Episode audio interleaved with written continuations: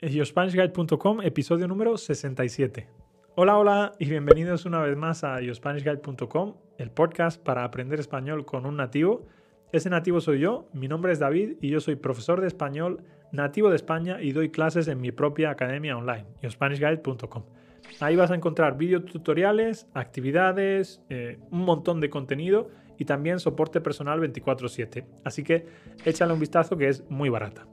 Bien, ¿De qué vamos a hablar hoy? Los que no sois de España, es muy probable, es muy posible que no conozcáis a la banda terrorista ETA. ETA era una banda criminal, una banda terrorista, que reclamaba la independencia del País Vasco con el objetivo de crear un Estado socialista vasco. El País Vasco es una de las 17 regiones que conforman lo que actualmente se llama España. Y tiene la particularidad de que tiene, además del castellano, una propia lengua, el euskera. En euskera, eta significa Euskadi, ta, askatasuna, es decir, País Vasco y libertad. Y bien, esta banda atentaba principalmente contra policías, militares y guardias civiles. Los guardias civiles eh, son un tipo de policía específica que nosotros tenemos y que es una policía militar aunque estos tres que yo acabo de mencionar eran sus objetivos principales, en sus atentados, es decir, en sus ataques, también mataron a muchísimos civiles.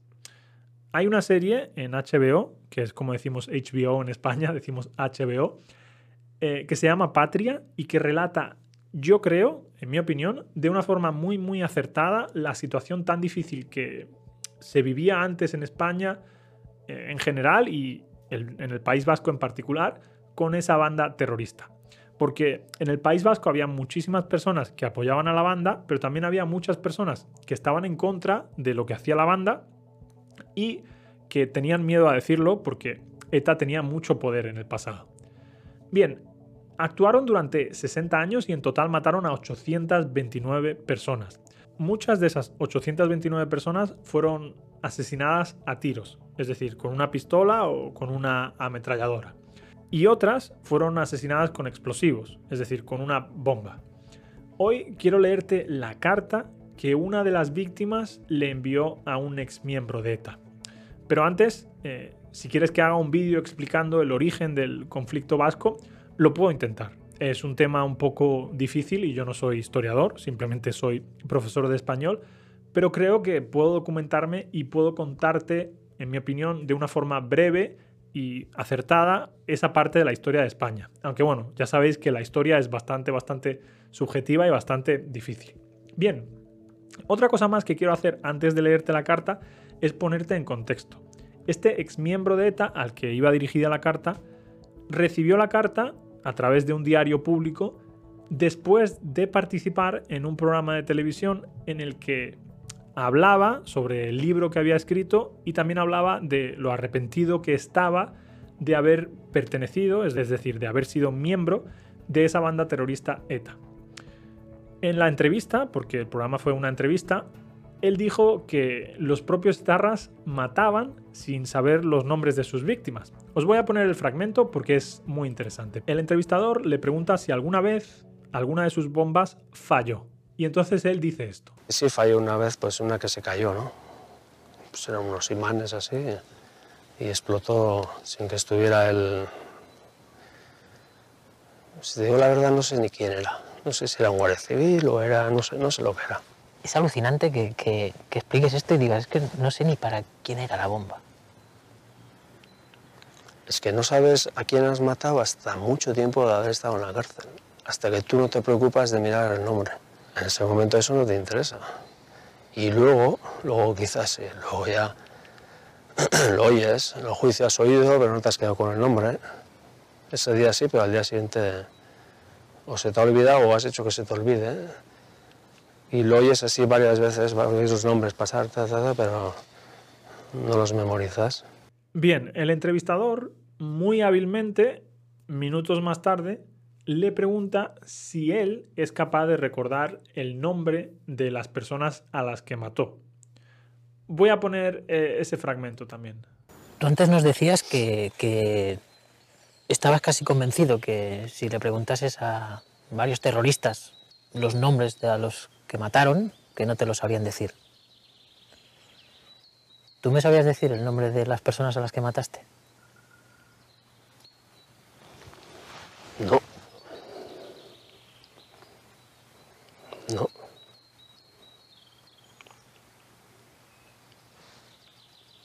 Ah, qué curioso, ¿eh? Y te lo he dicho yo antes, ¿eh?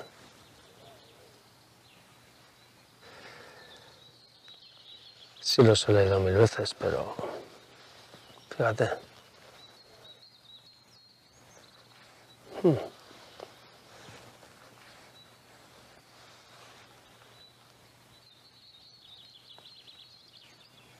Yo sí que te voy a decir sus nombres. Eran Eutimio Gómez y Julia Ríos, un matrimonio, y Antonio Ricondo, un chaval que no tenía ni 30 años. ¿Has tenido alguna vez preocupación por, por, por esas familias? ¿Has intentado ponerte en contacto con ellos?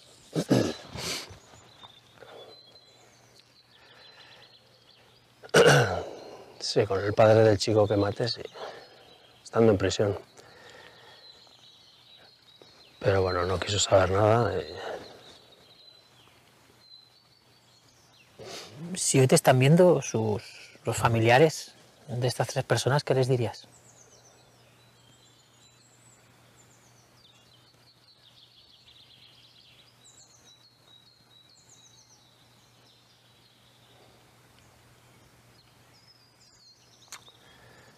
que siento haberles hecho eso.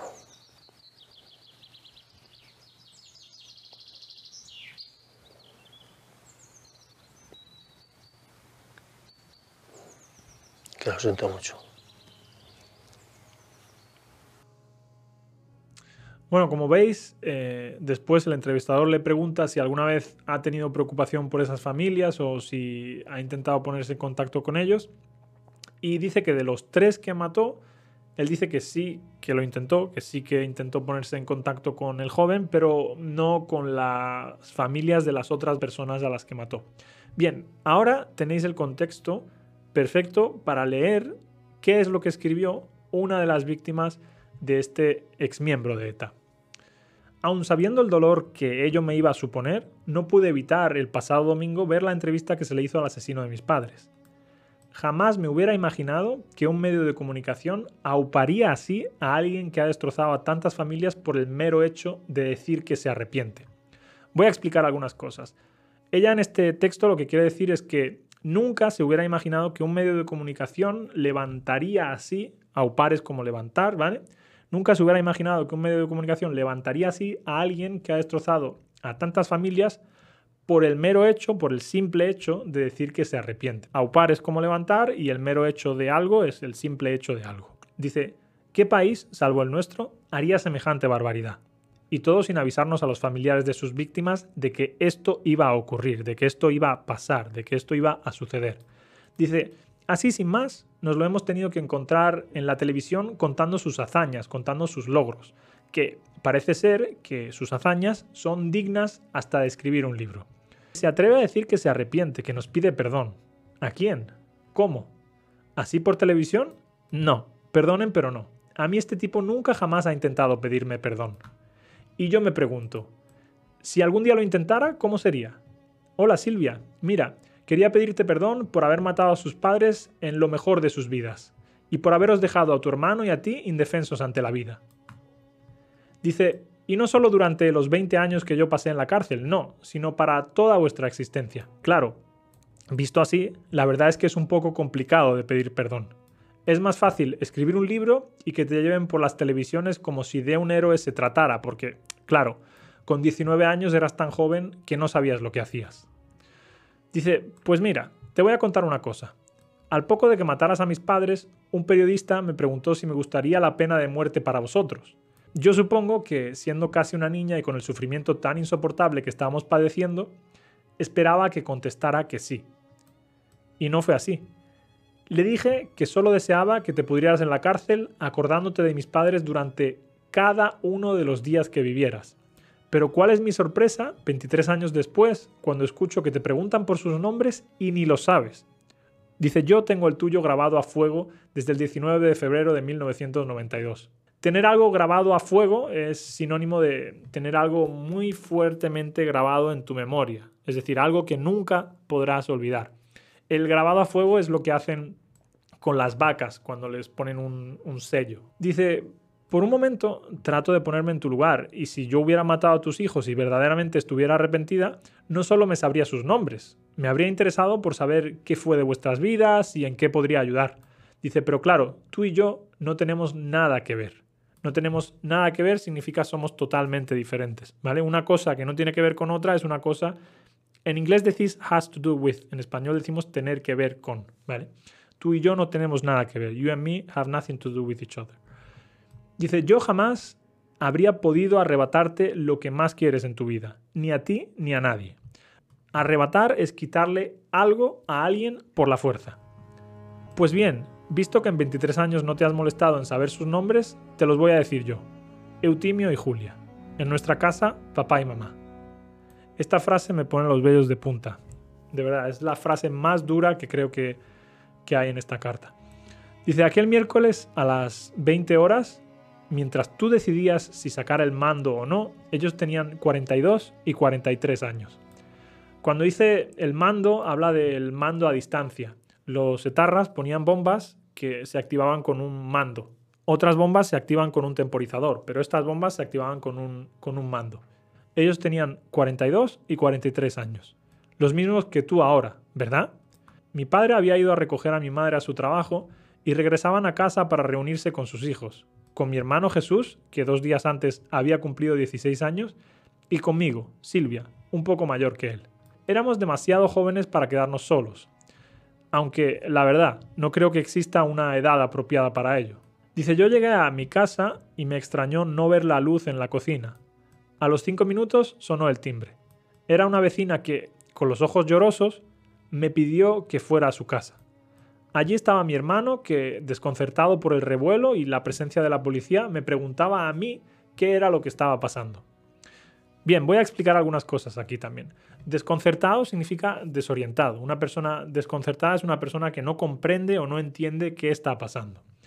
Decimos en español también que hay revuelo cuando hay mucha gente y mucho caos, ¿vale? Imaginad, un atentado terrorista con una bomba, pues después hay policías, hay vecinos que vienen a preguntar, hay un revuelo muy grande. Sigue diciendo, pero yo estaba igual de perdida que él, porque hablaba de que su hermano estaba desconcertado y dice, yo estaba igual de perdida que él. Nos llevaron al hospital donde finalmente nos dieron la terrible noticia. Dice, el mundo se abrió bajo nuestros pies. ¿Cómo podía ser cierto aquello? Jamás volveríamos a verles, a sentir sus abrazos ni a reír juntos. ¿Quién cuidaría de nosotros? me preguntaba mi hermano, sintiéndose más niño que nunca. Recuerdo intentar tranquilizarle diciéndole que no se preocupara, que yo cuidaría de él. El lunes volveremos a casa y verás que yo puedo hacerlo, le dije. Pero si aún era una niña, yo también. Recuerdo el silencio tan horroroso que se sentía en casa sin ellos, y el impacto que me causó ver la cena que mi madre había dejado preparada el día que tú, Iñaki Recarte, decidiste apretar el botón. Dolor, todo era dolor, y 23 años después sigue siendo dolor. También recuerdo tu detención. Estabas acogido en casa de un sacerdote. Tremendo sinvergüenza. Tremendo sinvergüenza es como menudo sinvergüenza. Qué gran sinvergüenza. Y acoger a alguien es admitir a una persona en tu casa como invitado, ayudándolo. Bueno, y aquí quiero hacer un apunte. Mi madre tiene 66 años y mi madre fue criada por dos mujeres vascas que hablaban euskera. Y mi madre me ha dicho también que es cierto que mucha gente en el País Vasco apoyaba a la ETA, hasta tal punto que algunos sacerdotes y algunos curas, que supuestamente son religiosos y son personas de bien, apoyaban a la ETA y ayudaban a los etarras. Bien, dice, sigue diciendo. Quise ir a juicio para poner cara a los asesinos de mis padres. Tú saliste con un pañuelo de los Sanfermines, me miraste, levantaste la mano y gritaste Goraeta. Los Sanfermines es una fiesta popular que hay en Navarra, es una fiesta en la que sacan a unos toros a la calle y la gente se pone a correr delante de ellos. Yo no estoy muy orgulloso de esa fiesta, la verdad. O sea, me gustan los toros, pero no me gusta el toreo.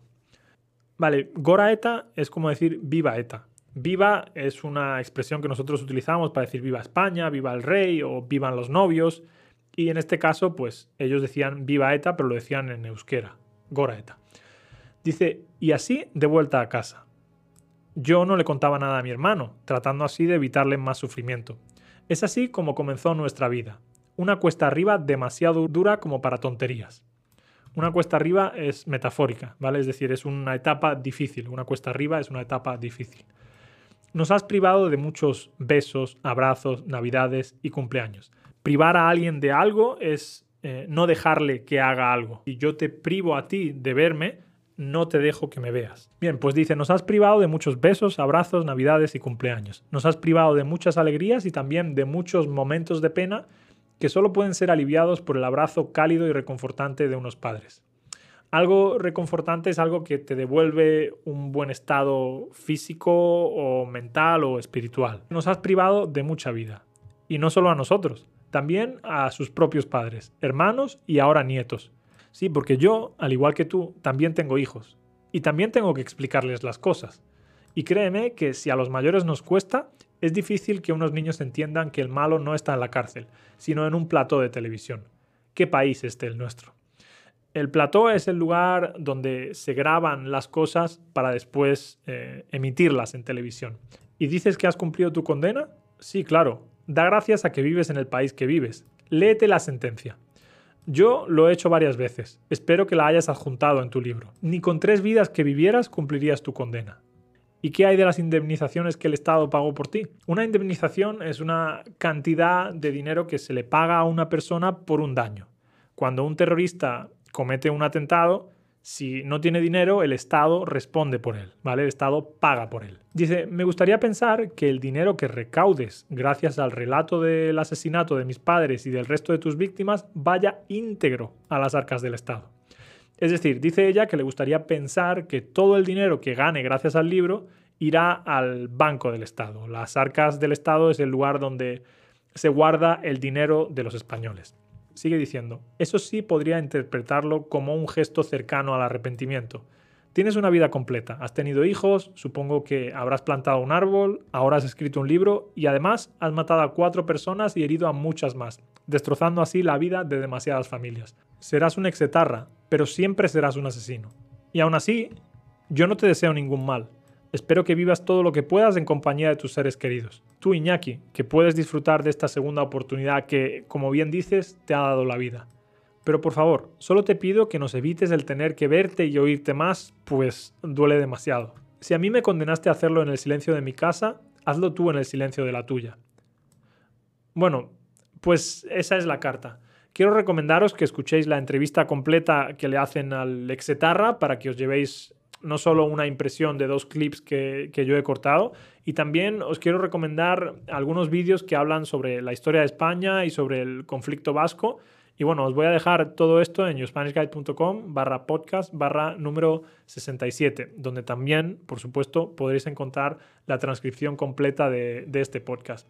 Muchas gracias a todos por los likes, por las suscripciones y por supuesto gracias a los miembros de youspanishguide.com que siguen haciendo esto posible, siguen haciendo posible que yo pueda hacer más vídeos y que me pueda dedicar a enseñar español de forma profesional. Muchas gracias y nos vemos en un próximo vídeo. Hasta entonces, que tengáis muy buen día. Adiós.